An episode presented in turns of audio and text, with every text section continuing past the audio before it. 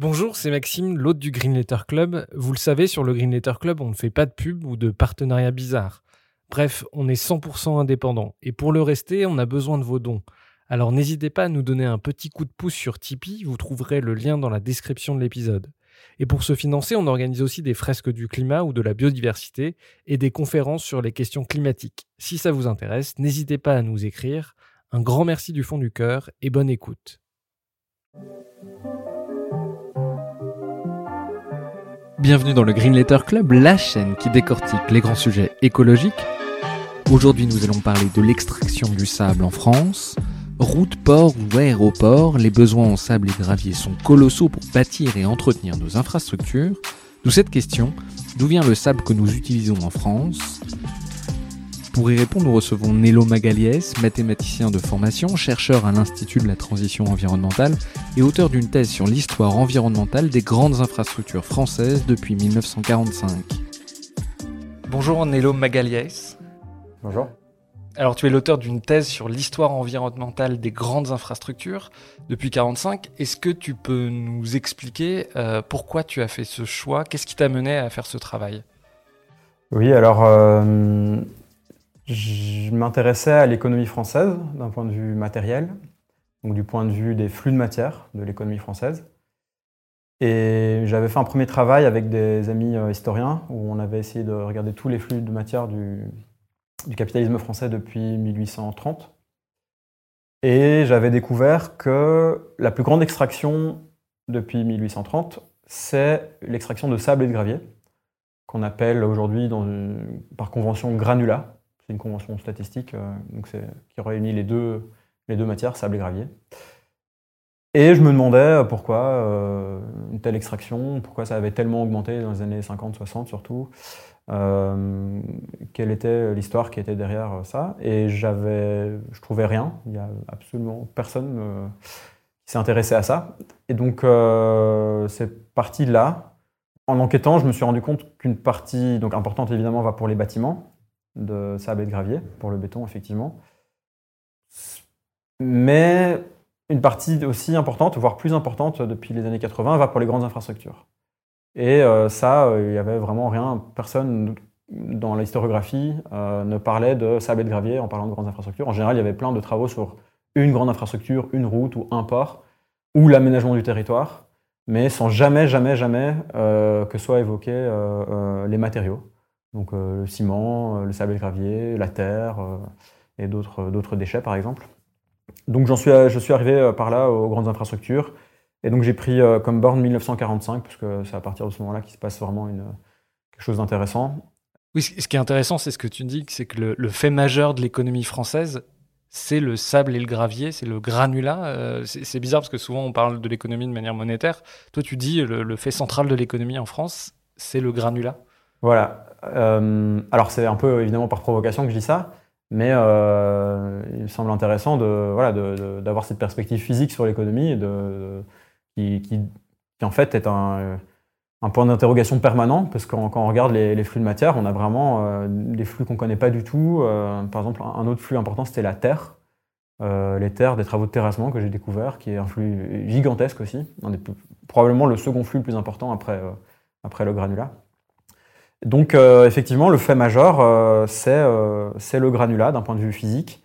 On a extrait, il a été extrait en France 20 milliards de tonnes de granulat depuis 1945. Et, surtout, il y a une, une, explosion de, l'extraction de granulat. Donc en gros, l'extraction, elle est à 34 millions après-guerre, 30, une trentaine de millions après-guerre. Par an Par an. Et euh, elle atteint dès 1974 330 millions, 340 millions, donc 10 fois plus, 10 fois plus en même pas 25 ans. Euh, et le pétrole là-dedans, ou les autres matières, sont vraiment euh, 3 fois, 4 fois moins, 5 fois moins, etc. Le, record de l'extraction de granulats, c'est 2007. Ça aussi, c'est intéressant. C'est que c'est pas que la reconstruction ou, des, ou les éléments d'après-guerre qui pourraient expliquer ça. C'est le pic d'extraction de granulats en France, c'est 2007. Et c'est 420, 425 millions d'extraction. Alors après, il y a un peu d'importation, un peu d'exportation, on en parlera peut-être plus tard. Et par exemple, en 2007, la production de céréales, qui est énorme en France, c'est un, des pays les plus importants euh, au niveau du, secteur agricole, c'est 70 millions. Donc, c'est juste pour donner un ordre de grandeur, c'est six fois plus d'extraction de granulats que la production totale de toutes les céréales en France. Euh, ou on pourrait prendre n'importe quel autre euh, matériau de, l'économie française, euh, que ce soit le charbon, minerai de fer, à toutes les époques, le, granulat est largement, largement supérieur. Donc ça, ça me semblait un point de départ intéressant. Et voilà, d'en dire quelque chose, et après de, voir qui est ce granulat, d'où il vient, qui, le prend en charge, etc. Euh, donc ça, toi, tu l'as étudié dans une perspective française, mais si on dézoome, si on se place à, l'échelle du monde, c'est à peu près la même dynamique. Euh, en fait, le fait majeur du XXe siècle, c'est cette euh, ruée vers le sable, le béton, le ciment, c'est cette construction très massive. Est-ce que tu as quelques ordres de grandeur pour qu'on appréhende justement la taille de ce phénomène? Ouais, ouais, donc euh, c'est énorme. En fait, donc effectivement, le, dans la plupart des pays, on a, on a une exponentielle euh, de, l'extraction. Euh, alors, l'exponentielle démarre à des moments un peu différents. alors, donc c'est vraiment le, sable et le gravier. Ça va en partie pour le béton, mais pas que. Il y a donc il y a plein d'autres usages, mais donc c'est vraiment le sable et le gravier qui fait l'économie mondiale, largement loin devant le pétrole, loin devant le gaz ou d'autres matières qui paraissent importantes. Aujourd'hui, c'est euh, bon, ça dépend des, pays, ça dépend de, quelle échelle on prend, mais ça peut être 40%, euh, 50% de toute l'extraction. Alors, euh, de, fin, de toute on appelle ça extraction mondiale, mais donc c'est beaucoup plus que la biomasse, que, les, énergies fossiles, les métaux, etc. Il y a, bon, les chiffres varient. En, gros, euh, pour les, dernières années, ça doit être euh, quasiment 60% de l'extraction mondiale qui est rien que du sable et du granulat. Euh, ça va, ça va, ça va peut-être varier selon les, derniers chiffres, mais ça doit être de cet ordre-là. Et donc ça dépasse, ça dépasse les biomasses, par exemple, largement, ou d'autres matières. Moi, il y a un chiffre que, que, je trouve intéressant de remettre dans le contexte, c'est que au début du XXe siècle, l'ensemble des choses construites par l'homme, c'était 3% euh, par rapport à la biomasse du vivant. Aujourd'hui, on sait à peu près euh, comment ça a évolué Ouais, c'est ça. C'est aussi un, derrière ce phénomène euh, d'extraction de, sable et de gravier, qui est énorme. en fait, ce qui est aussi intéressant, c'est de voir qu'en part relative de toute l'extraction, disons mondiale ou nationale, la part des matériaux de construction et donc du sable et du gravier en particulier euh, va dépasser largement, enfin va augmenter en pourcentage. Donc en, gros, euh, début 20e, on va, alors à l'échelle mondiale, on va extraire 15% euh, de matériaux de construction. Aujourd'hui, c'est 55, comme je le disais, ou 60. et surtout du sable et du gravier. Il y a un peu, un peu de un peu d'argile pour faire de la brique, un peu d'autres matériaux, mais c'est surtout des sables et graviers. Et donc, de fait, on pourrait euh, traduire ça en disant qu'à euh, l'époque, on, extrait pour se nourrir, euh, donc c'est surtout la biomasse, c'est la biomasse qui domine les flux de matière mondiaux, alors qu'aujourd'hui, on extrait pour, pour construire. Donc c'est le bâti qui absorbe la majeure partie de l'extraction mondiale, et non pas nos consommations, ou, et non pas des matériaux qui servent à nous déplacer, ou des choses comme ça. Il y a une forme d'exotisation de ce rapport au sable et au gravier. Moi, j'avais très, enfin, ça fait plusieurs années que je veux faire euh, un épisode sur le sable, euh, et, parce que j'avais été marqué par des documentaires sur la mafia du sable en Inde, euh, au Cap-Vert, en Indonésie. En fait, toi, ce que tu montres, c'est que le sable dans la construction, en tout cas en France, c'est quelque chose d'extrêmement local. Ouais. Alors ça, c'était aussi un des, points de départ, puisqu'au début, j'avais à peine quelques intuitions, et j'avais vu aussi ces documentaires sur sur Arte, dans quelques grands médias, euh, de Guardian, je crois, Le Monde, des choses comme ça, qui euh, font des, reportages super intéressants sur les mafias en Inde, euh, des îles qui disparaissent au large de l'Indonésie, enfin en Indonésie, pardon, parce qu'on extrait du sable marin au large de ces îles, et donc les îles disparaissent, ou des mafias, je sais pas, au Maroc, au Cap-Vert, au Cambodge, du sable qui va du Cambodge vers, vers Singapour, par exemple, des choses comme ça. Et c'est vrai que euh, au début, j'avais, euh, comme, j'avais absolument aucune idée de, ce sable en France, j'avais aussi l'idée que voilà, ça c'était des choses, euh, un extractivisme très violent qu'on pouvait voir ailleurs. Il y a beaucoup de travaux là-dessus qui sont, vachement intéressants. Or, ça, donne une, vision assez fausse de la réalité, en tout cas de, la, plupart des pays occidentaux, parce qu'en effet, le sable est une matière locale. On en trouve à peu près partout. Donc toutes les rivières, toutes les vallées alluviales, alluviales pardon, ont du très bon sable pour faire du béton. donc en France, il y, en a, il y en a assez largement. on en trouve en mer aussi. et donc il y a très peu au fond de commerce de sable. Et s'il y a très peu de commerce de sable, euh, donc on en trouve partout, il ne coûte pas cher, il est très facile à extraire, donc il y a peu de commerce de sable. Donc il y a très, peu d'importation et d'exportation en France. Ça veut dire que tous les 20 milliards dont je viens de parler, ça a vraiment été extrait sur le sol métropolitain. Il n'y a pas de commerce international, etc. Or, ce sont des, chiffres absolument euh, colossaux. Euh, pour aller plus précisément, dans, si on peut donner quelques exemples de, rivières, où, donc à l'époque on, on, extrayait dans les rivières en France, euh, pour, pouvoir justifier ce qualificatif d'extractivisme en France aussi. Euh, on, sait par exemple que les, alluvions qui viennent dans la Loire chaque année, euh, c'est de l'ordre de 600 000 à 1 million de tonnes. or, l'extraction dans la Loire, dans les années 70, dépassait les 10 millions de tonnes. Donc c'était au moins 10 fois plus. chaque année, on, prenait 10 millions de tonnes de sable dans la Loire. Donc il y avait un extractivisme dans la Loire, il y avait un extractivisme dans, en Dordogne, dans la, Garonne, il y avait un extractivisme dans, quasiment toutes les rivières de France. Donc un extractivisme local et pas du tout euh, avec des mafias, pas du tout avec euh, euh, des, acteurs un peu illégaux ou des choses un peu sombres. deuxième point aussi, par rapport à, l'extraction de sable marin, on extrait aussi du sable marin en France. On ne le sait pas trop, mais en fait on extrait depuis les années 70 au large de, la Manche surtout, euh, près du Havre, euh, on extrait chaque année euh, des millions de tonnes. alors ça reste peu par rapport à la France, mais on, en extrait. Donc, donc, le côté exotique de les îles qui disparaissent en Indonésie, en fait, fait, cache une réalité qu'on a, ici, et avec des acteurs assez banals, des, petites entreprises qui vont extraire dans les rivières dans les années 60 avec quelques dragues. donc des, ils vont extraire beaucoup, année après année. Ils vont s'installer tout le long d'une rivière, par exemple et euh, vider vraiment la rivière de, ces allusions. Donc, euh, arriver carrément au substratum, à, la roche, euh, ils vont complètement vider la rivière. le niveau de les niveaux des rivières vont baisser à ce moment-là. Donc ça, c'est très bien documenté. Tout, le monde le, constate dans les années 60-70. Toutes les rivières, encore plus les torrents de montagne, visiblement, baissaient de 50 cm par an, 40 cm par an, parfois plus certaines années. Et donc voilà, il y, y, a eu un extractivisme en France, un extractivisme assez ordinaire, fait dans des milliers de petites carrières par des milliers de PME. Et c'est vrai que voilà, c'était un, je voulais insister là-dessus et faire ce décalage avec euh, ce récit un peu médiatique qui, qui est pas faux, mais euh, qui, qui, montre qu'une seule partie de la réalité, qui, qui, laisse entendre que cet extractivisme ne concernerait que des contrées un peu exotiques, comme, comme tu le dis. Euh, alors qu'au fond, en fait, on, l'a encore aujourd'hui en France et que c'est pas fini, c'est une histoire du présent. C'est pas, je suis pas en train de raconter une histoire des années 60 ici, c'est une histoire d'aujourd'hui. Euh, on reviendra tout à l'heure justement sur euh, le détail des carrières, où on va euh, chercher tout ce sable et tout ce gravier. juste, à quoi il sert aujourd'hui ce sable en France? Alors aujourd'hui, il sert surtout aux grandes infrastructures. Il sert moins au béton par exemple. Alors il y a du béton dans les grandes infrastructures bien sûr, mais il sert moins au, au logement. c'était pas le cas dans les années 60. Dans les années 60, c'était un peu plus le logement, les bureaux, des choses comme ça, euh, les grands ensembles, euh, etc. Donc des phénomènes de périurbanisation, les villes nouvelles et des choses comme ça. Aujourd'hui, c'est beaucoup plus les grandes infrastructures.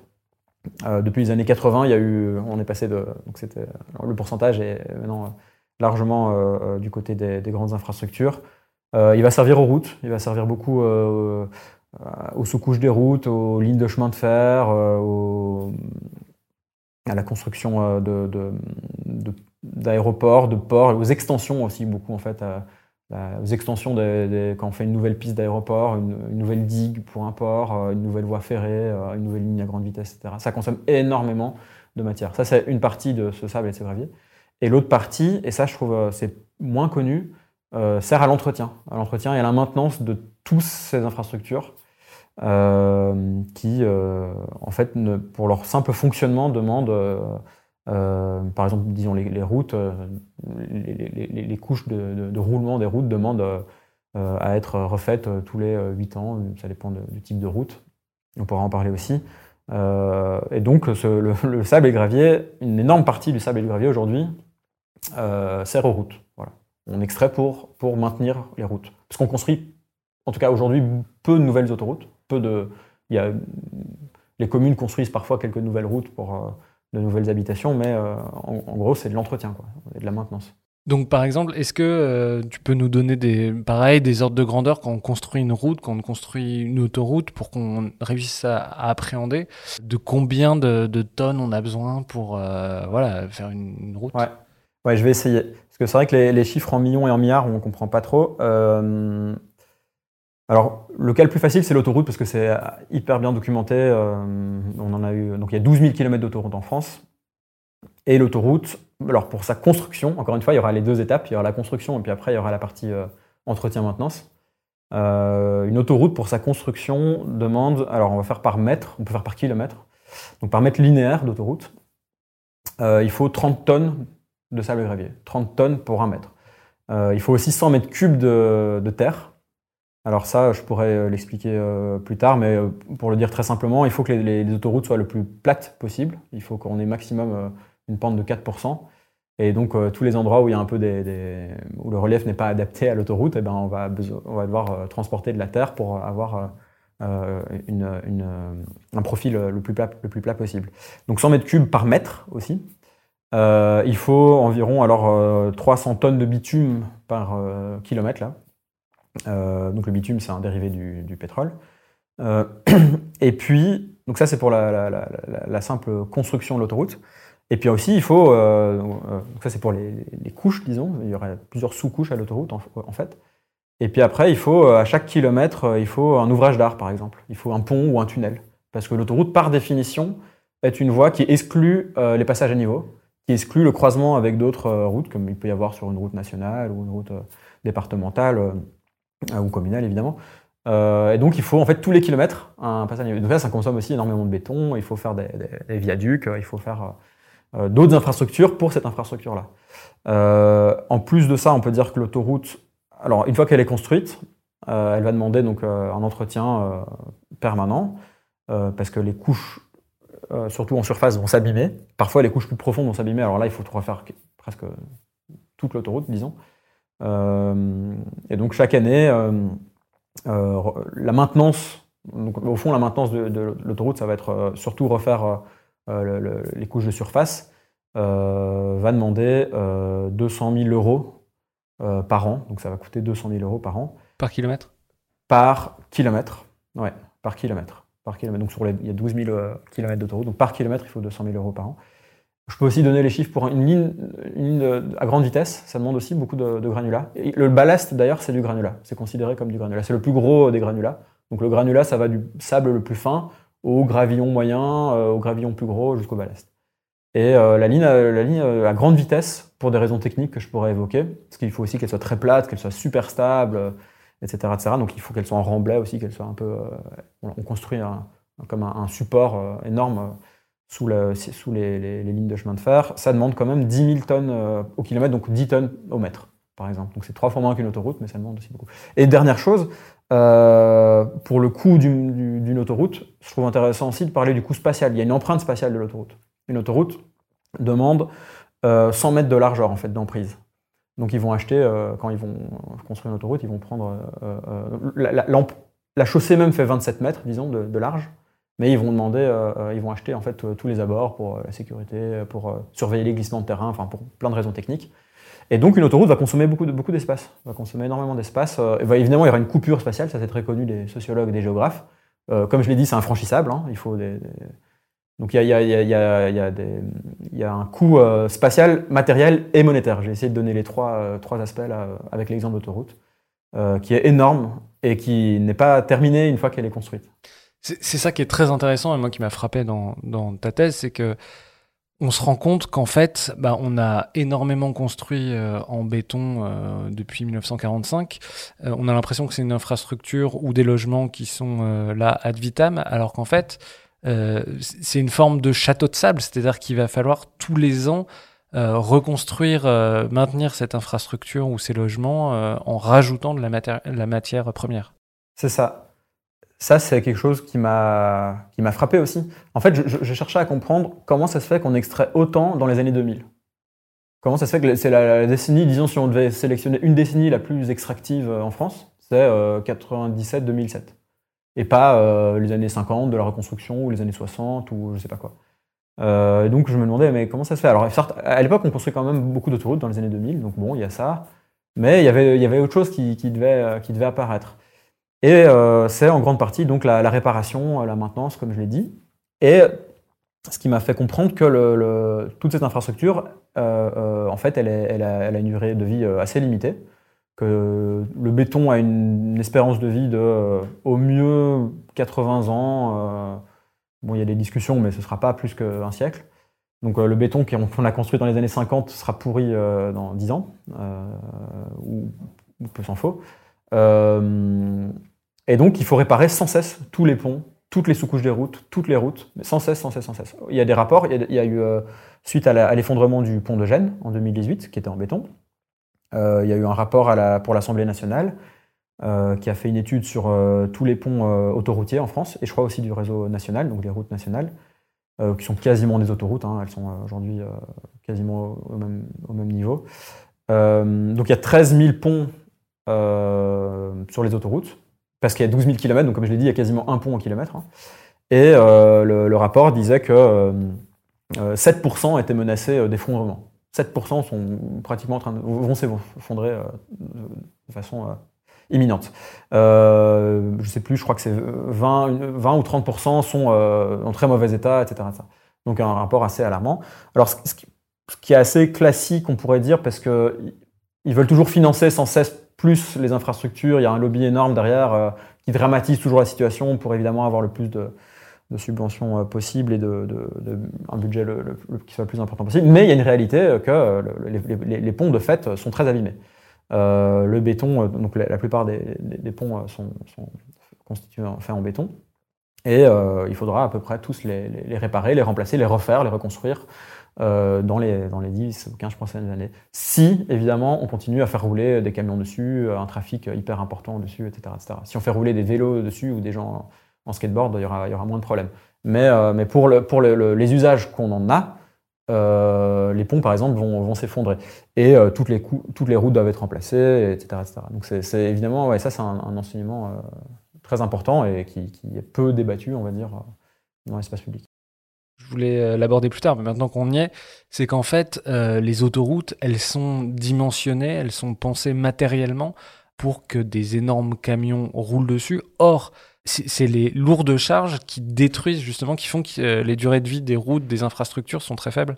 Voilà, c'est ça. Alors, on, peut, parler du béton, en, de la durée de vie d'un béton en parlant de. Il y, a, un, petit phénomène chimique qui fait qu'en fait il absorbe du CO2 et que petit à petit ça va euh, affecter les structures métalliques qui sont à l'intérieur et que ça, ça va se dégrader, etc. Donc ça c'est vrai, hein, on appelle ça la carbonatation. Mais euh, de fait, euh, il y a aussi surtout qu'on on a des, engins très lourds qui en fait abîment tout simplement la, plupart des bétons. Alors les sous-couches des routes, c'est pas exactement du béton, mais le, principe est le même, c'est mélanger du granulat avec des liants hydrauliques, on appelle ça, c'est des espèces de ciment, donc c'est quasiment comme du béton. Euh, et les sous-sous-couches, c'est un, une espèce de sol mélangé aussi avec du ciment, donc c'est quasiment euh, toujours un peu la même idée de faire des... Donc on a comme plusieurs couches de béton. Et en fait, ces plusieurs couches sont euh, très fortement abîmées par les poids lourds. Alors ça, c'est quelque chose donc, qui rejoint la question précédente sur le l'entretien et la maintenance, etc., et le, coût matériel de, toutes ces activités-là, et qui a, euh, que, moi j'ai découvert en étudiant un, cas particulier qui est le, cas des routes nationales en début des années 60. Au début des années 60, donc, en France, il y a plusieurs types de réseaux. Il y a le réseau des routes départementales, il y a le réseau des routes communales, et le réseau des routes nationales et les autoroutes. Euh, les routes nationales au début des années 60 euh, sont les plus grandes routes. Il n'y a, pas, y a quasi pas d'autoroutes. le programme autoroutier commence au début des années 60, donc, y a quasi, donc ce sont les principales routes euh, de France. Or, elles sont de plus en plus abîmées par le passage des camions. Et les ingénieurs le savent très bien. Euh, les ingénieurs des ponts et chaussées qui ont, donc, qui ont en charge toutes ces routes-là, l'administration des routes, c'est très bien que ce sont les camions qui abîment les routes nationales. Ils le savent parce qu'il y a eu des énormes études aux États-Unis, des études empiriques, où ils ont fait rouler des, milliers et des milliers de camions sur des, routes qu'ils avaient construites en vue d'un programme autoroutier américain donc, qui s'appelle, enfin, peu importe son nom, qui, a été décidé par Eisenhower en 56, l'Interstate Highway Program ou un truc comme ça. Et euh, donc ils vont tester euh, différents types de revêtements, ils vont tester euh, empiriquement pour voir la dimension qu'ils doivent donner à leur revêtement aux États-Unis pour cet énorme programme autoroutier. Et ils vont faire passer vraiment, il y a des milliers et des milliers et des milliers de camions sur différents types de, revêtements, alors que vraiment du béton de ciment pur ou avec du bitume ou plus ou moins un peu les deux, etc. Et ils vont réaliser, alors c'est empirique, il n'y a pas une loi, ils essayent de déterminer une loi théorique, mais ils n'y arrivent pas. Et ils vont réaliser que euh, ils ont plus ou moins une loi exponentielle au poids. C'est-à-dire que euh, l'impact sur le, revêtement, disons, va être, euh, va être proportionnel à une exponentielle euh, euh, puissance 4 ou plus, selon le type de revêtement. Donc un camion, par exemple, un véhicule qui est deux fois plus lourd qu'un autre, pour dire, juste dire deux fois plus lourd, donc ce qui est peu, va être 16 fois, va avoir un impact 16 fois supérieur au, premier. Alors évidemment, quand on parle de camions, là, ça, explose parce qu'à l'époque, on ont des voitures qui font 500 kg ou 700 kg, une tonne, disons, en fait moins. et aux États-Unis, ils, espèrent faire passer, enfin, ils vont faire passer les camions de 10 tonnes, 13 tonnes, etc. etc. Euh, en France, la norme, elle est déjà de 13 tonnes et euh, aujourd'hui, c'est des 44 tonnes. Donc, pour dire que l'exponentiel est très important, parce que ça ne va pas, ça va pas être 44 euh, fois plus important, ça va être exponentiel 44, par exemple, par rapport à, un véhicule d'une tonne. Donc, pour avoir un ordre de grandeur entre une voiture et un camion, une voiture d'une tonne et un camion de 44 tonnes, Ah, c'est des. Oui, c'est des millions et des millions de fois plus, plus important. Donc un camion détruit, en gros, je traduis, un camion détruit des millions de fois plus par son passage euh, la route qu'une voiture. Ouais, des millions. Ouais. Donc euh, surtout le, vraiment les 44 tonnes ou les, choses très lourdes. Euh, il paraît qu'il y a encore des, véhicules encore plus lourds, notamment en foresterie, qui transportent des, grands, des, grumes, des, arbres découpés. il, paraît qu'il y a quelques endroits en Europe où ils, font rouler des 65 tonnes. Donc là, ça détruit complètement la chaussée. Et donc c'est ça. Et ils le savent. Il y a même des débats à l'Assemblée où on voit que le sénateur cite le chiffre de euh, un camion, c'est un million de chevaux. À l'époque, euh, c'est la deux chevaux la référence. Donc ils le savent très bien. Donc tout le monde le sait, les ingénieurs le savent, euh, dans les débats parlementaires, ça se sait, etc. Et ils vont quand même décider de dimensionner tout le réseau national pour le poids lourd. Donc c'est un choix politique qui est fait à ce moment-là. Euh, ça fait suite à, en fait, à des dégâts euh, donc répétés, je l'avais dit, euh, sur les chaussées. Les chaussées sont abîmées, de fait, surtout pendant l'hiver, pour des raisons que je pourrais expliquer, mais en gros, le sol gèle, la, chaussée est, très fortement abîmée, elle est complètement détrempée et, elle perd en, résistance, au fond, pendant l'hiver. Et donc, on a, on a ce choix qui est fait là, après l'hiver 63, de dire, OK, enfin, ça se fait pas immédiatement, justement, il faut convaincre le ministère des Finances que ça va être un programme extrêmement coûteux, euh, je peux le dire tout de suite, ce sera plus coûteux que le programme autoroutier les, premières années, euh, surtout autour de 75. Euh, de, refaire la chaussée des nationales D'épaissir les, routes nationales sera plus coûteux donc le, que, le, programme autoroutier qui a son apogée aussi en 75. Donc, bon, ils ne le savent pas encore en, 63, mais ils savent que ça va être très coûteux. Ils doivent convaincre le ministère des Finances. Ils vont, ils vont mesurer à quel point les, chaussées sont dégradées sur toute la France et ils vont produire comme ça des rapports très techniques pour dire au ministère des Finances, euh, euh, ce sera rentable d'épaissir toutes les routes nationales. Mais c'est un programme énorme. Donc à l'époque, encore une fois, c'est le pré-réseau principal. Ça fait 80 000 km de route. Finalement, ils ne pourront pas épaissir tout, euh, ce sera beaucoup, beaucoup trop important, mais ils vont élargir et épaissir les, toutes les routes nationales entre 69 et 90. Bon, après, tout plein d'histoires que, je ne raconte pas ici, mais donc ça, là, là, on a un choix politique de décider de dimensionner des routes pour transporter les marchandises. Mais donc si on revient à aujourd'hui, euh, le fait par exemple de nourrir l'Europe avec des fruits et des légumes qui viennent du sud de l'Espagne par des camions qui traversent, euh, voilà, quand on va dans le sud de la France, on voit tous ces camions portugais, espagnols qui, euh, qui charrient des, des, quantités, des tonnes et des tonnes de fruits et de légumes en venant de la péninsule ibérique. Ça, en fait, ça a un coût sur les finances publiques énorme parce qu'il faut toujours reconstruire les chaussées à cause de ces camions. C'est ça. Donc en fait, euh, c'est exactement ça. En fait, pour le dire de façon un peu euh, provocante, on, ouvre des carrières, on extrait du granulat pour faire passer euh, des fruits d'Espagne vers les Pays-Bas ou des Pays-Bas vers l'Espagne.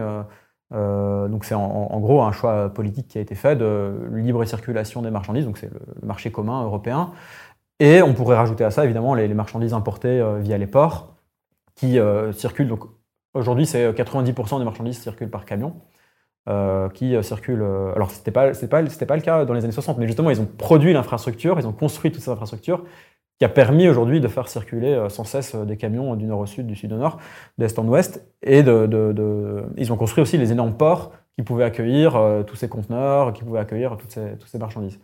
c'est ces choix politiques-là qui sont faits dans les années 60, dont on hérite aujourd'hui, et ça coûte hyper cher, comme je l'ai dit, monétairement, c'est évidemment 200 000 euros par an par kilomètre d'autoroute. Euh, c'est énorme, hein, donc 5 euh, km d'autoroute, c'est déjà 1 million. Euh, alors que l'autoroute, elle est là, je veux dire, il n'y a évidemment pas de. Et, au niveau de la matière, comme, comme je, l'ai dit, c'est aussi très important. Je peux rajouter juste, d'ailleurs, sur les, en parlant de, de, libre-échange sur les ports, les ports sont, donc on appelle ça les, grands ports autonomes, grands ports maritimes sont décidés, sont construits dans les années 60. En fait, ils sont ils vont étendre, ou alors soit ils vont construire de nouveaux ports vraiment, comme à Fosse-sur-Mer, euh, soit ils vont en étendre d'autres, euh, rajouter des, digues, des quais, euh, des, bassins, etc. mais c'est vraiment énorme. Donc par exemple à, Fosse, c'est 7500 hectares, je pense, de, superficie où ils vont décider d'installer la sidérurgie, vont décider, à, Dunkerque aussi, ils vont installer la sidérurgie, installer des, bassins pour accueillir des super pétroliers de 300 000 tonnes, construire des pipelines, enfin ils vont construire tout un tas d'infrastructures. Et aujourd'hui, pour faire fonctionner ces ports, qui, vont, qui, peuvent accueillir des navires euh, avec un tirant d'eau euh, important. Le tirant d'eau, donc c'est la, profondeur euh, du, du, navire. il faut extraire chaque année 40 à 50 millions de mètres cubes de, de sédiments des ports, parce que sinon il n'y a pas assez de, place pour que le, navire, les, navires, les, navires, puissent être accueillis.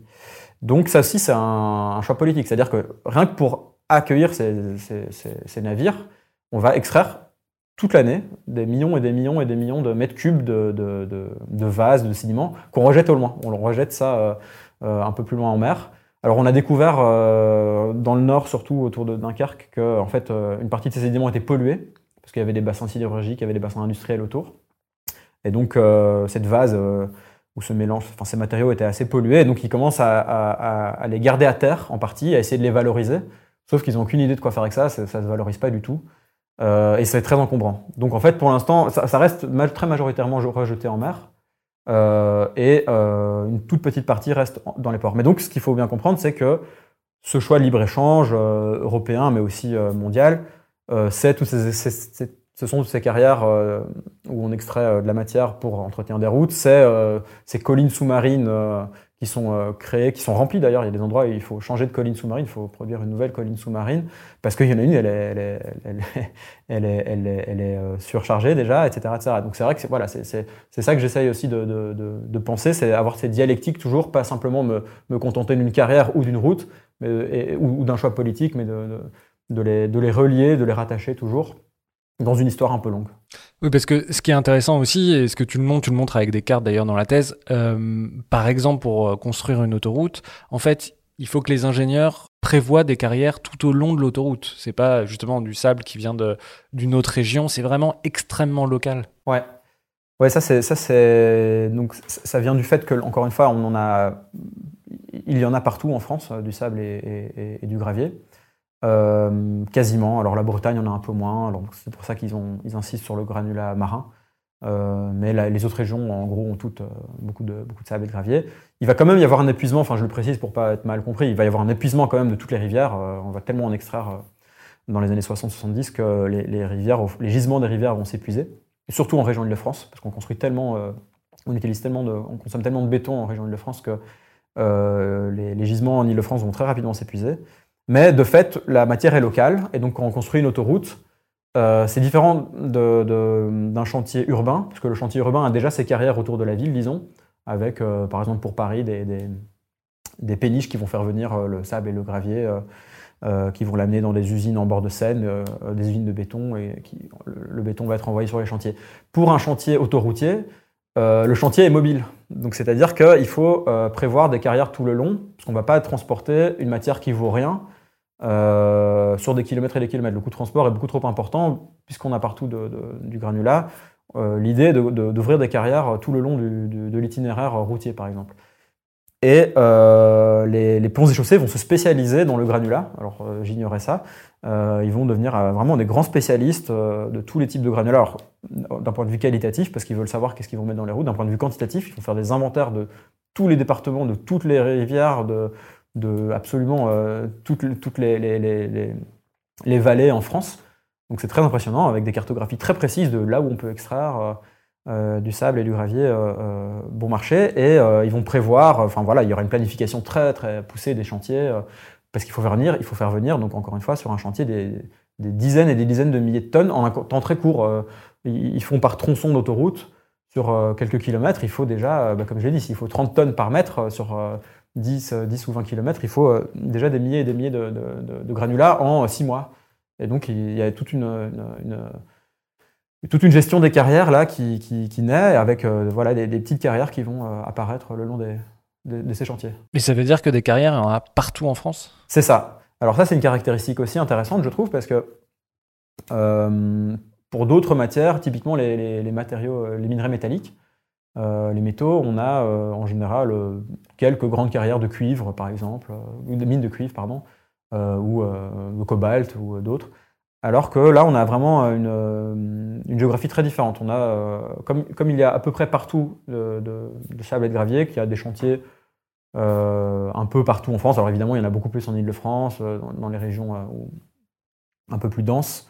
Euh, densément peuplé, Mais euh, de pour le dire euh, ouais, de façon schématique, il y a des carrières partout en France. Elles sont relativement uniformément réparties sur le territoire. Il y en a combien, on sait à peu près? Oui, on, sait. alors j'ai trouvé des... Alors aujourd'hui, il y en a 4000 environ. c'est très concentré aujourd'hui. Enfin, c'est devenu assez concentré, disons. Donc il y a quelques carrières. Enfin, il y a euh, le, top 1%, donc les, 40 carrières les plus importantes qui font déjà 80 euh, millions de tonnes euh, Enfin, elles, produisent 1, 2, 3 millions parfois de, tonnes. Ça, c'est les plus grandes, vraiment les très très grandes carrières. ensuite, en fait, on a quand même des milliers de carrières qui produisent 100 000, 150 000, etc., Dans les années 80, au début des années 80, il y en a 12 000. Il y a 12 000 carrières, donc il y en a vraiment beaucoup. Et au tout début du XXe siècle, c'est intéressant parce qu'on extrait encore peu de sable de gravier, mais il y en a 40 000. Donc, au fond, l'histoire des carrières, ce sont des, espaces. 40 euh, 000, en gros, il y en avait euh, dans toutes les communes de France. Il y avait une ou deux petites carrières euh, où on extrayait, en fait, pas toute l'année, on extrayait un peu de, pierres pour voilà, les, constructions locales. Donc, avec les pierres qui dépendaient de la géologie, évidemment. il y en a 40 000. elles, vont, elles vont être moins nombreuses, plus grandes en superficie surtout les, carrières euh, des rivières, en fait, parce qu'elles sont, euh, sont peu profondes. On peut, euh, extraire sur 5, 6 mètres, 7 mètres, alors qu'une carrière de roche dure, on peut, donc aujourd'hui, on extrait beaucoup de, gravier en roche dure, donc qui sont pas calcaires, on appelle ça, ou éruptives parfois. Celles-là, elles sont beaucoup plus profondes. Donc bref, pour, pour les, carrières alluviales, enfin pour les carrières en rivière, elles sont très très étendues parfois. elles, peuvent atteindre 20 hectares, 30 hectares. Donc, euh, pour comprendre, euh, à côté de chez moi, par exemple, euh, en Normandie, où est-ce qu'on trouve des carrières? Ça veut dire que c'est des carrières directement dans la roche, ça veut dire que c'est dans, dans l'Orne, ça veut dire que c'est dans, dans, les rivières. elles sont où aujourd'hui, les carrières? Où est-ce qu'on va extraire ce, sable? Alors, aujourd'hui, ça a beaucoup changé. On extrait un peu moins d'un tiers de granulats alluvionnaires. Donc, alluvionnaire, c'est en gros tout le granulat qu'on pourra trouver en rivière et sur le bord des rivières. Lors de périodes de crue, euh, durant les, millénaires passés, a été déposé euh, des alluvions euh, qui sont du très bon sable et du gravier pour le béton. c'est ça qu'on extrait dans les années 60. Donc, pour, le, pour donner quelques dates, les carrières, les plus grandes carrières de France, de 45 en gros à 93, c'est les rivières et les bords des rivières. Donc c'est la Loire, la Garonne, le Rhône Tout ça, ouais y compris l'Isère, l'Arve, les, rivières de montagne, etc. Euh, mais c'est un fait euh, étonnant dans l'histoire des carrières, parce qu'au XIXe siècle, jamais on aurait cru qu'on allait extraire euh, une carrière. L'image d'une carrière, on n'aurait jamais pensé à une rivière, évidemment. donc il y a vraiment une transformation majeure là-dedans qui, va de pair avec les changements dans les techniques de construction. Donc c'est le béton qui change beaucoup ça, mais aussi, comme je l'ai dit, la technique de construction des routes par ces sous-couches là qui, ressemblent à des sous-couches de béton ces transformations des techniques de construction font qu'aujourd'hui, enfin que donc, depuis 45, on extrait essentiellement du sable et du gravier. Donc c'est-à-dire qu'on les carrières produisent une dimension et non plus euh, un bloc euh, qui vont tailler. C'est vraiment un changement là très important dans l'histoire sociale, technique des carrières. Pour revenir à, que, quelles sont les carrières aujourd'hui, donc jusqu'en 93, c'est majoritairement des rivières ou des bords de rivières qu'on extrait du sable et du gravier. Et en 93 vient une loi qui interdit l'extraction dans le lit mineur, donc dans le cœur de la rivière. On ne peut plus extraire de sable et de gravier depuis 93. Parce que notamment il y a eu des accidents euh, sur la Loire. Non, il n'y a pas un pont qui s'est effondré sur la Loire. Euh, ouais. Alors en fait, ça vient de plusieurs. Euh, il y a plusieurs facteurs qui expliquent cette interdiction. Il y a énormément d'opposition, de, tensions, des élus, des habitants, des associations qui luttent contre cette extraction. Il y a les parce que donc ça détruit toute la faune, la flore, ça, ça, abîme complètement les rivières, ça ça change aussi la, vitesse euh, des, torrents, ça change les, euh, tous les écosystèmes euh, des rivières. Un autre facteur sont les, comme les niveaux d'eau baissent, il y a certains ponts qui vont s'affaisser parce que leurs pieux qui étaient en bois, les, ponts anciens par exemple, vont pourrir au contact de l'air. Tant qu'ils sont dans l'eau, ils ne posaient pas de problème, et une fois qu'ils sont en contact de l'air, ils vont pourrir et euh, ça va fragiliser des piliers. Il y a plusieurs ponts qui vont s'effondrer, dont un très connu, euh, le pont Wilson à, Tours, qui en fait euh, en soi n'est pas un événement extraordinaire, mais ça, aura un impact médiatique important et ça va, ça va en fait être le, début d'une série de rapports, de, réflexions au sein des ponts et chaussées, de l'administration des routes. Euh, et qui va mener finalement, in fine, à cette loi de 93 qui interdit l'extraction du mineur. il y a d'autres dégâts, euh, il y a des impacts sur les nappes phréatiques, il y a des impacts sur euh, les, enfin les, pêcheurs sont très peu, enfin sont pas contents non plus, etc. Donc il y a toutes ces tensions là. Et dernière chose, je, ne l'ai pas dit, mais les, rivières, les gisements se sont épuisés au fond. Donc en fait, il y, a aussi un argument tout bête à pourquoi on ils extraient plus en rivière après 93, c'est qu'il n'y a, plus, plus grand chose dans les rivières. Euh, c'est difficile à évaluer, mais enfin, euh, on peut les croire puisqu'ils extrayaient 10 euh, fois trop, 12 fois trop pendant des décennies. donc la Loire s'est vidée, il y a eu toutes ces tensions. Et il y a cette loi de 93 qui interdit l'extraction dans le mineur. Donc aujourd'hui, il y a encore du granulat et du sable et du gravier alluvionnaire, on appelle ça. Il est minoritaire. Donc aujourd'hui, si on doit donner l'image type d'une carrière, ce serait plutôt une carrière euh, de roche dure avec un, front de taille, euh, quelque chose de visible plutôt. Donc on, mange de la montagne, quoi. Voilà, aujourd'hui, euh, aujourd'hui on avale des montagnes, c'est ça. Alors qu'à l'époque, ils il, vidaient les rivières, ils saccageaient les rivières. Et c'est ça. Aujourd'hui, donc aujourd'hui, c'est un peu plus visible, peut-être. bien qu'il y a un énorme effort de la part des carriers pour cacher les carrières. Ils vont planter plein de plein d'arbres, de, ils vont faire un petit, euh, une petite colline devant le front de taille pour le cacher, etc. Donc il y a vraiment des stratégies qui sont mises en place là, depuis une trentaine d'années euh, pour produire un paysage apaisant et pour euh, faire en sorte que l'extraction puisse se maintenir. Parce que donc, encore une fois, le, pic est en 2007. Donc en fait, après cette loi de 93, cette loi n'a pas fait baisser le niveau total d'extraction. Elle a simplement fait basculer l'extraction, comme, comme tu l'as fait remarquer, des rivières aux montagnes. Quoi. Ouais. Et donc, on risque de manquer de, sable, de gravier? C'est difficile à dire. Euh, au fond, la réponse, elle est, elle est, non, elle est négative. Parce que, alors, euh, il ne faudrait pas que ça se sache, je ne sais pas, mais en fait, il y a des énormes réserves, par exemple, de granulat marin, qui a du sable alluvionnaire. En fait, le, le granulat marin, c'est essentiellement les rivières qui ont apporté euh, pendant des millénaires et des millénaires et des millénaires des alluvions dans les embouchures et euh, un peu plus loin euh, que les embouchures. Donc on en trouve beaucoup au large de la Seine, on en trouve beaucoup dans l'estuaire de la Loire, etc., Il y a des milliards et des milliards et des milliards et des milliards de mètres cubes. la dernière estimation, je peux la donner, ça va pas trop parler, mais parce que ça les intéresse encore beaucoup, le granulat marin, c'est 540 milliards de mètres cubes, donc c'est absolument colossal de granulats marins excellents, etc. Alors le problème, leur seul problème pour l'instant, c'est que ça coûte encore un peu trop cher de l'extraire et de le transporter jusqu'au grand chantier euh, parisien, par exemple. Donc ils ne le font pas. Mais euh, voilà, les réserves, elles sont encore énormes. Euh, et à l'époque, ils avaient fait une première estimation. C'est le problème des réserves, c'est qu'ils font des premières estimations un peu alarmistes parfois, en disant la première estimation, c'était, elle était de 30 milliards et la dernière donc de 540. Donc en fait, ils, en ont trouvé encore beaucoup plus. Et euh, c'est un peu pareil pour le sable en rivière. Il y, a a beaucoup de rapports dans les années 60, surtout en région parisienne, qui sont très inquiets. Ils disent on, va manquer de sable en région parisienne. C'est pour ça d'ailleurs qu'ils sont allés chercher à la mer, en disant que ce serait, ce serait une solution pour la région parisienne, d'importer du sable depuis le large du Havre. Ça, ça s'est jamais fait finalement, mais mais donc ces, rapports alarmistes des années 60 euh, sur la région parisienne, au fond, ont été invalidés, puisqu'on on, extrait peu euh, de sable euh, en région parisienne, beaucoup moins que dans les années 60, mais on, extrait encore en Ile-de-France, en bord de rivière, du sable et du gravier. Donc c'est difficile à, faire des prévisions, parce que j'ai l'impression qu'elles ont été souvent invalidées. Mais de fait, en tout cas, le stock est, fini en rivière. Mais il me semble que ça dépendra plus de, de, lutte et de combat politique que euh, d'une raréfaction géologique, il me semble. Tu l'as dit à plusieurs reprises, mais le granulat, ça vaut pas grand-chose en fait?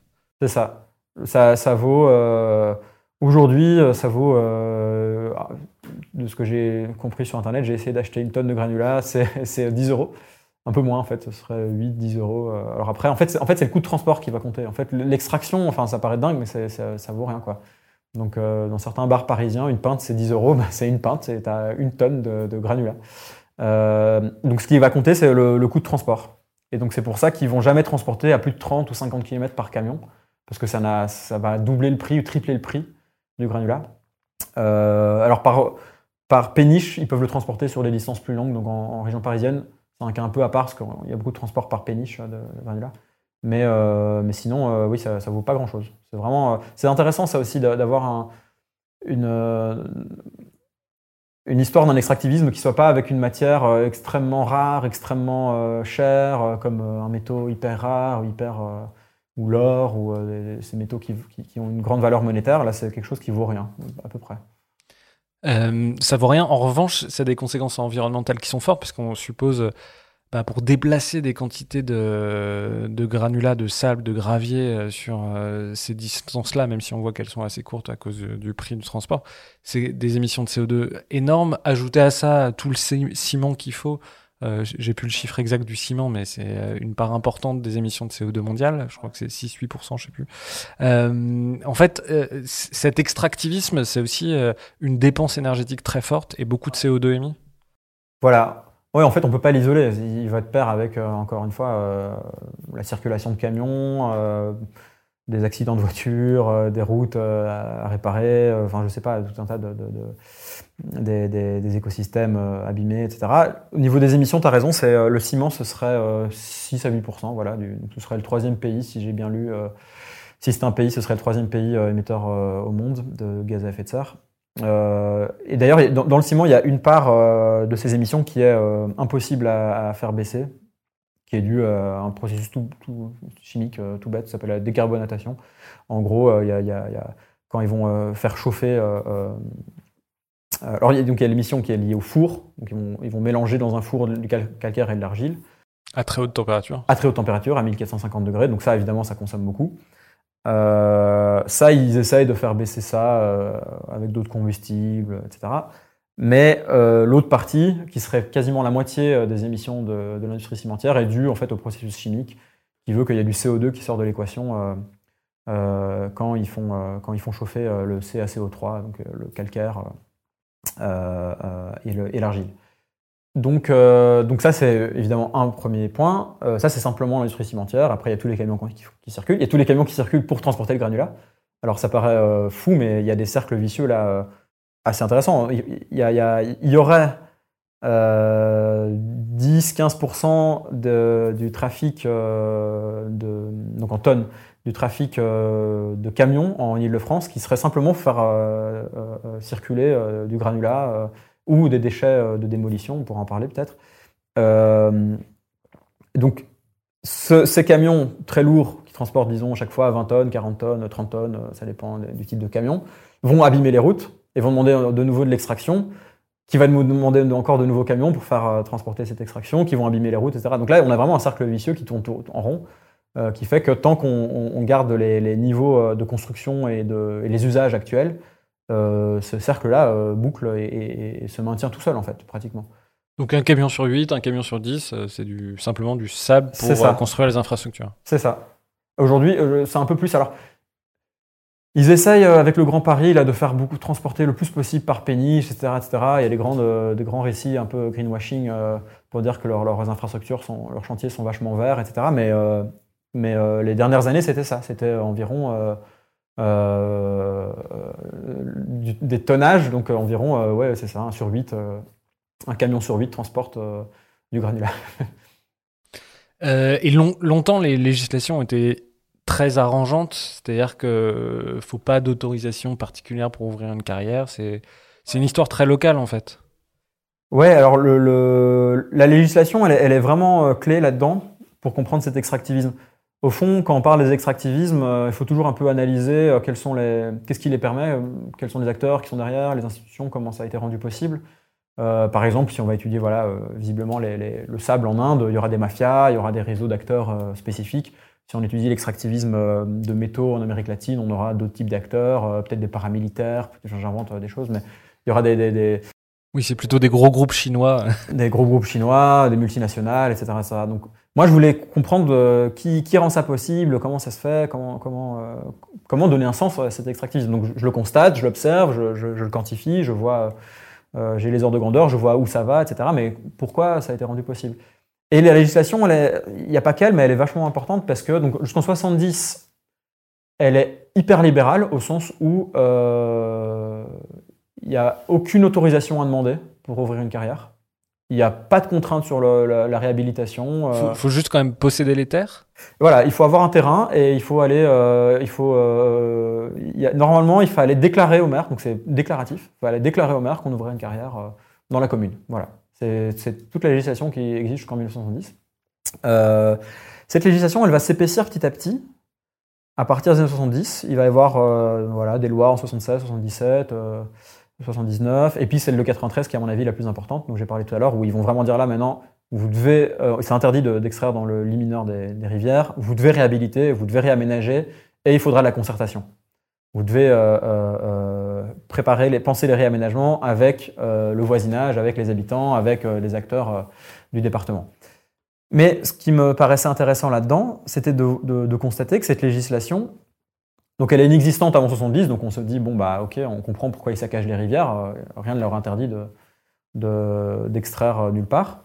Mais euh, comment ça se fait que l'inflation législative, donc l'accumulation de décrets, de lois, ne, fait pas baisser les niveaux d'extraction? C'est ça qui me paraissait intéressant, de voir que, en fait, bah, encore, encore une fois, ils vont augmenter jusqu'en 93. Il y a les petites baisses au début des années 80, je peux, je peux le préciser, et ça réaugmente jusqu'en 2007. Et au fond, cette législation, il me semble qu'elle vient, elle va permettre, elle va légitimer en fait l'extraction sous conditions, sous conditions, donc euh, conditions importantes, hein, puisque de fait, euh, ça a relativement apaisé les tensions. Euh, en tout cas, j'ai observé un peu moins de conflits. Il y a eu probablement moins de dégâts. Donc, elle n'a pas été négligeable au niveau des, conséquences environnementales. On peut pas, on peut pas nier. Mais elle a permis de, elle a légitimé le fait qu'on allait continuer à extraire, que ça, c'était non négociable. Il y a des besoins, donc c'est important de, noter que les besoins en matériaux, donc les besoins au fond de chantier, les besoins de construction sont toujours naturalisés. Il faut du granulat. On n'explique pas euh, pourquoi il, faut, mais il en faut. Et euh, donc ça, c'est non négociable, on ne pourra pas. Et donc la, question est plus de comment on va extraire ce granulat pour, euh, dans les meilleures conditions possibles. Et alors, il va y avoir toute cette accumulation de lois. Et ce, qui est intéressant, c'est qu'elle va en partie répondre aux exigences de certains opposants. les opposants qui voilà, tout simplement euh, euh, veulent réduire les impacts, disent euh, voilà un peu moins de poussière, un peu moins de bruit, un peu donc c'est des, demandes assez basiques. ça, ils vont pouvoir y répondre assez facilement au fond. Ils vont dire ok, un peu de concertation, des choses comme ça. les opposants qui disent on veut pas de carrière parce qu'on veut pas d'autoroute, eux ils vont pas être écoutés du coup, parce que justement comme le besoin d'autoroute est naturalisé, eux ne seront pas entendus. ils sont souvent qualifiés de voilà de d'extrémistes ou des choses, enfin les mots, euh, les mots assez usuels pour les, les, disqualifier. Et dans, dans, ces, dans cette législation-là, ce qui va être important, c'est que les, les, demandes sociales vont être en partie euh, satisfaites. Et surtout, cette question que moi je trouve intéressante, c'est qu'il va y avoir un énorme travail qui va être fait sur la réhabilitation. Ils vont dire, certes, on va ouvrir une carrière pendant 30 ans, mais après, vous aurez un espace super vous aurez un plan d'eau, vous pourrez faire de la planche à voile, il y aura un parc, et ils vont produire, en fait, il y aura toute une documentation, donc produite par des bureaux d'études, des paysagistes, des biologistes, des écologues, qui, donc on peut voir, c'est des super dépliants où on voit effectivement un futur très joyeux. alors certes, le, présent va être un peu triste, un peu rude, il y aura du bruit, il y aura des dégâts, mais vous aurez un très bel espace après. Et même il y aura, il y aura un discours de la carrière viendra valoriser un espace. C'est-à-dire que au fond, c'est un espace un peu quelconque, alors qu'après, euh, dans, le futur, euh, ça va valoriser votre commune, ça va valoriser votre, euh, votre maison, etc. Et ils vont vraiment mettre, ils vont vraiment insister sur ce point, et ça marche, quoi. Ça marche bien. et le, comment dire, les, les, y compris au niveau de la biodiversité, c'est intéressant. Ils vont en fait s'associer, les carriers, donc le patronat des carriers va s'associer à, des ONG, notamment la, LPO, la Ligue de protection des oiseaux, si je dis pas de bêtises, le, et d'autres, d'autres, euh, d'autres associations environnementalistes qui vont aller constater en carrière, euh, des carrières réhabilitées, qu'effectivement, il y a une super biodiversité, etc., etc. Et donc, en fait, ils vont beaucoup insister sur le futur de la carrière, sur le fait qu'ils prennent les, choses sérieusement, ils font des super études d'impact. Donc, en fait, ils vont beaucoup mettre l'accent là-dessus et beaucoup moins sur pourquoi on extrait, pourquoi on ouvre une carrière et, cet aspect-là. Et ça, et ça marche, ça marche assez bien. Et donc, encore une fois, sur cette production d'un d'un paysage, euh, d'un espace euh, joyeux, euh, ludique, qui, qui, sera financé donc par l'entreprise. Et ça, ça, ça, va, ça va bien marcher. Il me semble que c'est un des éléments clés pour, pour maintenir les, niveaux importants d'extraction. Oui, moi je, je, me souviens, j'ai quand j'étais petit, j'allais dans une ancienne carrière, je crois que c'était les Sablières près d'Angers, donc c'est vraiment des plans d'eau euh, qui sont dans d'anciennes carrières. Ça, tu disais tout à l'heure qu'il y avait 4000 euh, carrières aujourd'hui actives, euh, tu disais qu'il y en avait 40 000 dans les années 70 ou 60, je sais plus.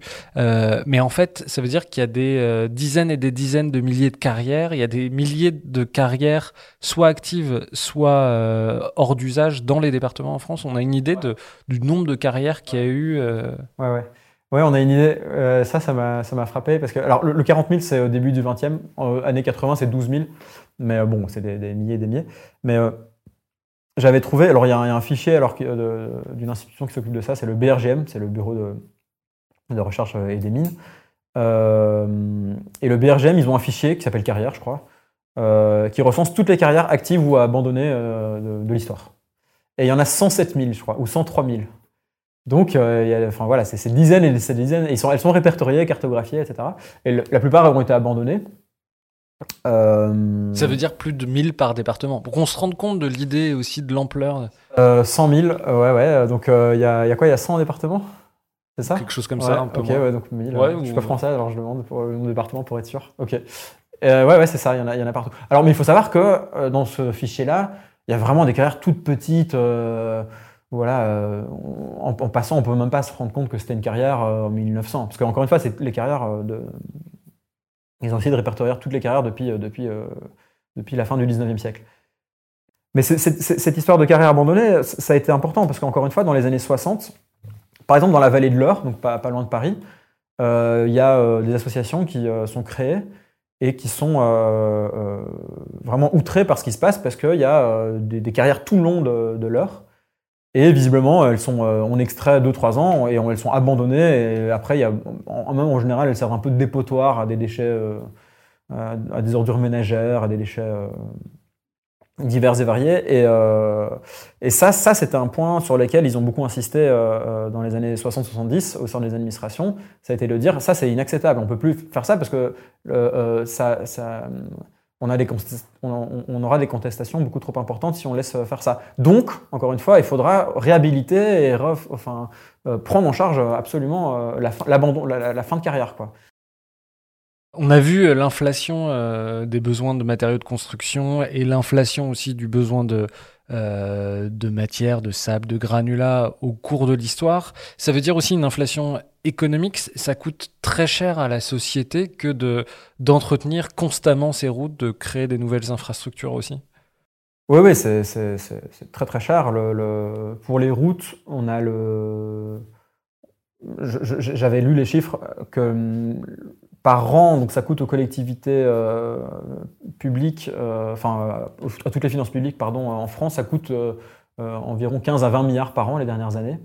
De, faire quoi? De construire, d'entretenir les routes? D'entretenir les routes, de maintenir les routes, de maintenir le réseau routier. donc c'est beaucoup. on peut regarder, alors plus précisément, ça je trouve ça intéressant d'aller voir, donc les autoroutes c'est pris en charge par l'État, ensuite il y a des concessions, donc c'est les, les, grandes multinationales qui s'en chargent, le, réseau, les réseaux départementaux et communaux qui sont très importants en fait. il ne faut pas, faut pas les oublier, j'essaye de, rappeler que les autoroutes c'est une une partie de l'histoire, mais en fait, ce qui, est, aussi intéressant à regarder, c'est euh, cet énorme réseau qui déjà là, qu'il faut euh, sans cesse euh, réparer, entretenir, maintenir. Et donc les, réseaux communaux et départementaux coûtent très cher aux communes et aux départements. J'ai lu que pour les départements, ce serait environ 10% du budget d'un département, ce serait ces routes. Et pour les communes, donc les, les, communes ont en charge les réseaux communaux, ça fait environ 600 000 km de route, donc c'est énorme par rapport aux 12 000 km d'autoroute. Euh, le, réseau départemental, je peux donner le chiffre aussi, c'est 380 000 km. Donc c'est des réseaux très importants. Et les routes, euh, ce serait 30 à 40% du budget d'une commune, l'entretien des routes. Donc en fait, les impôts d'une commune en France servent à entretenir des routes et non pas à d'autres choses. Qui servent elles-mêmes à supporter des camions. Qui servent en partie à supporter des camions, des SUV ou des, des, des, des poids un peu lourds, quoi. En tout cas, enfin, pas, pas, des, pas des poids légers, quoi. Voilà. Et euh, donc, le, effectivement, c'est des, des, coûts absolument, euh, absolument énormes. Et puis, bon, pour, pour d'autres grandes infrastructures, on entend souvent, hein, pour des aéroports, des lignes grande vitesse, euh, des centrales nucléaires, ça coûte très, très, très, très cher à construire et à maintenir. Oui, alors on a beaucoup parlé des routes, on a un peu parlé des ports, les aéroports. C'est la même chose, c'est la même logique, c'est-à-dire que c'est en fonction du poids qu'on utilise énormément de matériaux et est-ce qu'on a des ordres de grandeur pareils de l'utilisation des matériaux dans les, dans les aéroports? Oui, alors le, j'avais regardé, je, suis un peu moins spécialiste, mais j'avais regardé pour les, aéroports. Ce qui est intéressant, c'est qu'après-guerre, après Seconde Guerre mondiale, les ingénieurs conçoivent plus ou moins une piste d'aéroport comme une route. Plus ou moins. En gros, il y aura, euh, aura un engin qui pèsera 2 tonnes euh, qui va rouler dessus, puisque les avions sont vraiment de dimension petite, peut-être 5 tonnes pour un avion et moins pour une route, mais enfin euh, pour une, voiture automobile, mais les, poids sont assez similaires. Et puis euh, viennent des avions de plus en plus importants euh, qui vont peser 20 tonnes, 30 tonnes, 60 tonnes. Et ils s'en alarment très vite d'ailleurs dans des congrès, enfin j'avais vu des, congrès mondiaux des routes où ils font le parallèle avec les, avions et il y a parfois des séances dédiées aux pistes d'aéroports dans les congrès des routes. Et euh, de fait, ils se disent, euh, voilà, là, là on a un problème avec nos, pistes d'aéroport, c'est qu'elles ne supportent plus le poids des, avions. Et donc la logique est la même, effectivement. Mais elle, est antérieure, en tout cas au niveau mondial, euh, elle est antérieure pour les pistes d'aéroport que pour les routes en France. Donc en gros, c'est pour dire que les ingénieurs en France, dans les années 60, savaient très bien qu'un engin lourd allait détruire une route, ils le savaient très bien, de par les aéroports et de par les essais aux États-Unis. Euh, et, donc oui, l'idée est la même. Et donc ils vont, devoir construire des toutes nouvelles pistes euh, à Orly. Là, ça va être euh, une piste qui va être super épaisse en béton. Pour le coup, alors c'est souvent du béton, vraiment du, vrai béton pour les pistes d'aéroport. C'est moins souvent du, bitume. qu'il va falloir refaire très souvent. Donc souvent, on peut, je sais pas, tous les 10-15 ans, on va entendre qu'ils refont une piste à Roissy ou à Orly. Et ça coûte hyper, hyper cher en euros et c'est euh, des, 1 million de tonnes euh, comme ça juste pour une petite piste euh, d'aéroport. Voilà, la consommation de, béton et de, gravier donc pour ces pistes-là est, très importante et proportionnelle encore une fois au, poids des, engins en général. Et donc pour le, en fait c'est ça. En fait tous ces engins ont grandi. les navires, les, les la 380. voilà, c'est ça. Euh, la, 380, et, tout ça a des effets très importants. Donc d'avoir un, navire deux fois plus important, avoir un, avion deux fois plus lourd, ou quatre fois plus lourd, ou six fois plus lourd, ça change vraiment beaucoup en termes, de, en termes matériels. Mais il, faut pas non plus tomber dans euh, une histoire de euh, des engins grandissent et donc euh, le monde s'adapte à des nouveaux engins. J'essaie de toujours rappeler voilà les choix politiques qui sont faits derrière. C'est pas qu'une histoire de technologie qui a des ingénieurs qui auraient construit de nouveaux engins, qui auraient demandé de nouvelles de nouvelles infrastructures. C'est évidemment d'abord un choix politique de vouloir, par exemple, développer enfin, la, pétrolisation de la France, enfin, pour donner un exemple, ou de vouloir aujourd'hui des ports méthaniers pour recevoir du, méthane, du, pardon, du gaz liquéfié. Euh, il y, a tout un tas d'infrastructures qui sont des choix tout à fait politiques. Euh, Et ensuite, effectivement, l'infrastructure s'adapte. Mais elle s'adapte pas à l'engin, elle s'adapte au choix politique. Euh, on parle aussi de plus en plus euh, à la fois du recyclage ou du ciment vert ou du béton vert. Est-ce que ça, ça a une importance significative euh, aujourd'hui dans les infrastructures? Alors, pour le dire simplement, non. alors effectivement, il y, a un énorme greenwashing de multinationales du BTP là-dessus. Il y a deux choses. Il y a le ciment vert, qui serait un ciment euh, qui, demanderait peu de, enfin, qui, émettrait peu de CO2, par exemple. Euh, comme je l'ai dit, il y a une partie du CO2 qui est impossible à faire baisser. Donc, euh, déjà, ils sont un peu embêtés avec ça, mais ils essayent, par exemple, d'avoir des énergies les plus vertes possibles pour les fours ou des choses comme ça. L'autre aspect, c'est le sable et gravier. Donc, d'avoir un sable et gravier recyclé. Et de, de, mettre ça avec du ciment vert et de faire un béton vert, par exemple. Bon, en gros, ça existe très peu. Euh, le, ce qui se passe, c'est qu'aujourd'hui, le béton a une durée de vie limitée. Aujourd'hui, depuis une vingtaine d'années, on démolit beaucoup euh, de logements, euh, oui, de logements, de bureaux, les grands ensembles, il y en a beaucoup qui ont été démolis. et c'est du béton armé, donc il y a toute la ferraille dedans. Et donc en gros, leur idée, c'est de le démolir de le concasser, de retirer toute cette ferraille avec des aimants et ensuite euh, d'utiliser les petits euh, gravillons euh, pour, pour refaire du béton. de fait, ils ne le font pas, personne ne le fait. Ils prennent toujours du, sable et du gravier naturel pour faire du nouveau béton, quasiment toujours. Ce qu'ils vont faire avec ce, gravillon concassé, c'est qu'ils vont l'utiliser souvent en remblai. Ils vont l'utiliser voilà, dans les sous-sous-couches des routes, dans, des, dans, des, dans des remblais. Par exemple, ils vont faire une énorme plateforme pour, je sais pas, une nouvelle piste d'aéroport, une centrale nucléaire. Donc ils vont lisser tout un terrain et parfois voilà, ils vont remplir euh, avec euh, des petits gravillons. Euh, et donc ils vont appeler ça du recyclage, mais c'est en réalité un sous-cyclage. Il n'y a pas du tout de, recyclage là-dedans. Aujourd'hui, je peux donner un ordre de grandeur, c'est quand même 20 à 25 millions de tonnes de, granulats de démolition, on appelle ça. Sur les quoi? Sur les 300, 400 sur les Voilà, sur les 300 à 400 millions, ça dépend des années. Aujourd'hui, on est plutôt autour des 330, je crois. Donc c'est un, un, peu moins de 10%. Voilà. Euh, qui est sous-cyclé. À côté de ça, euh, ce que j'ai réalisé en enquêtant, c'est qu'il y a depuis très longtemps du granulat recyclé. Depuis très très longtemps. Il y avait plusieurs types de granulats recyclés euh, dès les années 50, très connus, très, très utilisés. Ils, existent encore aujourd'hui. Je peux, je peux, les citer rapidement. Il y avait le schiste houillé. Alors le schiste houillé, c'est en fait toute euh, la matière qui constitue les terrils, les terrils de charbon. En fait, euh, quand on extrayait une tonne de charbon, il y avait une tonne qui allait sur le terril. Ça, c'est du schiste. Et ça, en fait, c'est un bon gravier. Euh, donc, on pouvait l'utiliser dans, plein d'infrastructures. Ils en ont utilisé massivement dans le nord. Donc, il y avait énormément de recyclage, de granulats recyclés, si on veut, dans le nord dans les années 50, 60, quand il y avait une énorme extraction de charbon. C'était tout à fait banal. Ils en ont valorisé des, dizaines et des dizaines de millions, sans, aucun souci. un autre important, c'est le laitier de sidérurgie. Donc ça, c'est un déchet de la sidérurgie. Donc la sidérurgie euh, va produire euh, de la fonte et puis de l'acier dans des hauts fourneaux. Et à la sortie du haut fourneau, en fait, il y a un déchet qui s'appelle le, le, laitier. Et ce laitier, ce laitier, si on le laisse euh, refroidir doucement, ça donne un bon gravier aussi. Voilà, un très bon gravier, très, avec des bonnes propriétés mécaniques, etc. Donc ça, ça a été énormément valorisé depuis le 19e siècle. Depuis le 19e siècle, on valorise des millions et des millions de tonnes de laitier. C'est tout à fait banal. Un autre, et ce qui est intéressant avec le laitier, et je vais encore citer deux exemples, mais avec le laitier, c'est que si on le refroidit vite, si on le refroidit vite, on obtient quasiment un ciment, en fait un clinker, donc c'est le, matériau de base du ciment. En fait, on va mélanger, bon là je vais un peu dans les détails, mais pour faire un ciment, on va mélanger un clinker, donc, euh, qui, est le, résultat du four, où on a mélangé déjà le calcaire et l'argile. À la fin du four, on obtient ce clinker. Ensuite, on va le mélanger avec du gypse, des petits additifs, et on obtient du ciment. c'est quasiment un ciment.